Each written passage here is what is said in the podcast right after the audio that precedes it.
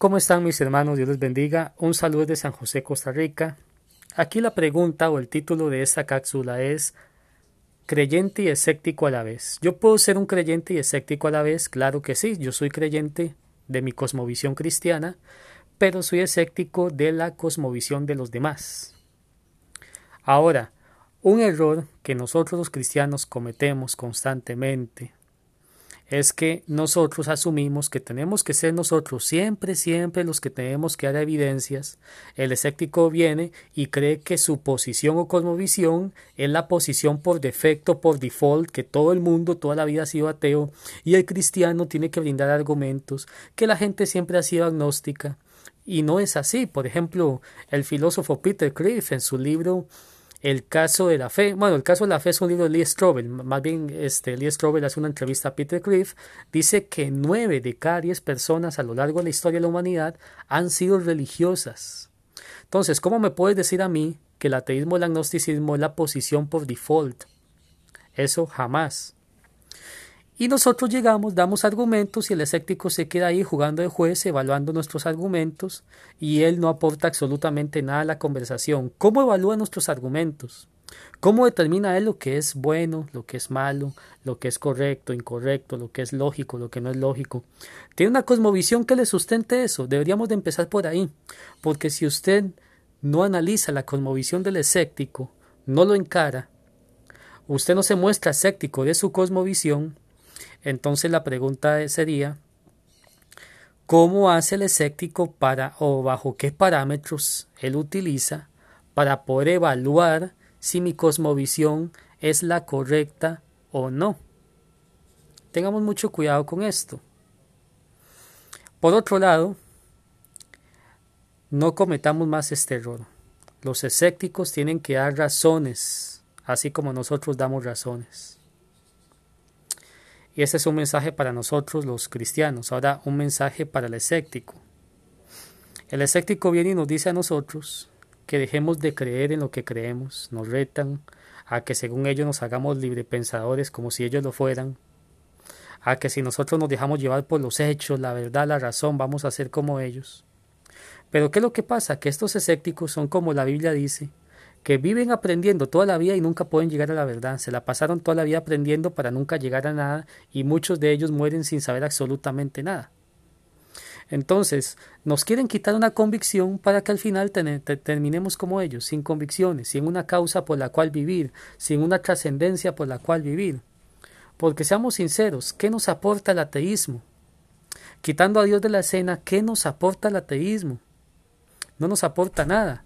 El escéptico sin Dios termina viviendo como cualquier animalito.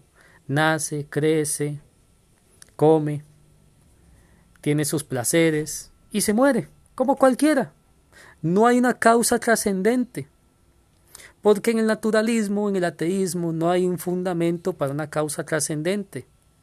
Y como decía Josh McDougall en la famosa película ¿Qué te pasa, Josh? Hay personas que ni siquiera cruzarían una calle por sus creencias y mucho menos morirían por ellas. Entonces, yo, al igual que todos mis hermanos, los cristianos, tenemos una, una creencia, una causa trascendente por la cual vivir nuestra vida. Cuando tenemos un porqué, nos es más fácil llevar el cómo. ¿Cómo vivimos? Porque tenemos un porqué. Pero ¿qué es lo que pasa? Que estas personas quieren que nos hagamos escépticos como ellos para quitarnos ese porqué y al final vienen y te dejan el porqué te dejan sin el por qué y también te, dejan sin el cómo. Esos son como los muchachos que vienen, ven una persona sana y le ofrecen alcohol, le ofrecen drogas, estoy haciendo una analogía, y ya cuando la persona esté está, bien hundida en el alcohol o en las drogas, vienen y se alejan de, de, ese que una vez fue su amigo, y ya cuando lo ven hundido en la indigencia, ya no tiene amigos. Y uno se pregunta, ¿dónde estaban los amigos que lo invitaban? ¿Dónde estaban los que le ofrecían drogas? ¿Dónde estaban los que le ofrecían alcohol?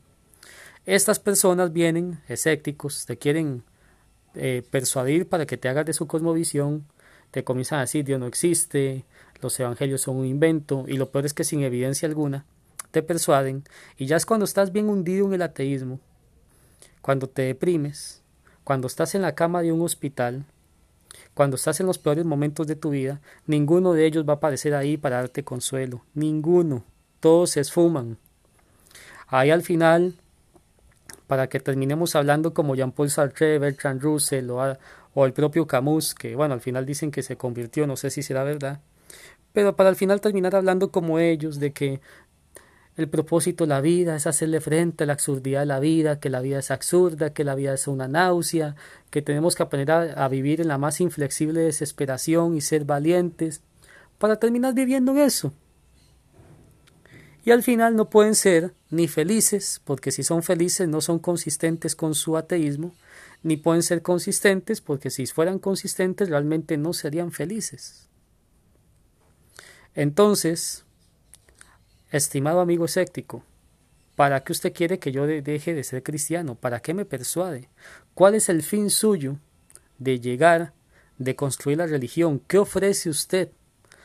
¿Qué cosmovisión ofrece usted? ¿Qué causa trascendente ofrece usted en un universo meramente materialista, azaroso, caótico, sin ningún tipo de diseño, sin ningún tipo de planificación, sin absolutamente nada? La pregunta es ¿Qué ofrece usted? ¿Qué le puede dar usted a la gente para que pueda llevar su vida de tal manera que el por qué pueda sostener el cómo vivir? ¿Qué ofrece usted? ¿Le quiere robar las esperanzas a los demás? Para que lo que termine al final de su vida es considerando, como decía Albert Camus, el suicidio como la única cuestión filosófica seria cada día? ¿Usted sería capaz de morir por lo que cree? ¿Cruzaría usted la calle por lo que cree? Nosotros como cristianos, toda una vida, hemos cruzado la calle por lo que creemos y hemos muerto por lo que creemos. A lo largo de la historia, muchos cristianos han sido asesinados de las maneras más horribles que hay. Han sido precisamente esos cristianos los que más han llenado de esperanza el mundo, los que abolieron la esclavitud, los que ayudaron a las mujeres, los que rescataban niños que los antiguos griegos y romanos abandonaban y los cristianos los rescataban. La mujer no valía nada en el mundo antiguo, ni siquiera podía tener acceso a la educación. El cristianismo comienza a tener acceso a la educación y a actividades dentro de la misma iglesia se comienza, como les decía, a abolir la esclavitud, se hacen los hospitales, se crean las universidades, no solamente los ricos tenían acceso al estudio. Pero ¿qué nos ofrece el ateísmo, por ejemplo? Y ni hablar del agnosticismo, absolutamente nada, no tiene nada que ofrecer. Así que les dejo, les dejo esto para que podamos reflexionar y aprendamos nosotros a ser escépticos cristianos, aprendamos nosotros a ser escépticos con los que no son cristianos. No solamente usted tiene que dar argumentos, que los demás justifiquen lo que creen. Y si ellos van a ser el juez, que me digan ellos cómo van a evaluar las pruebas que yo estoy diciendo, ya que ellos, si van a evaluar mis pruebas, es porque ellos tienen una norma objetiva superior que le permite evaluar mis pruebas y que es común a los dos. ¿De dónde sacó esa norma? ¿De dónde usted fundamenta la lógica sin Dios, la razón? ¿De dónde usted fundamenta la moral? Aprendamos. Dios les bendiga.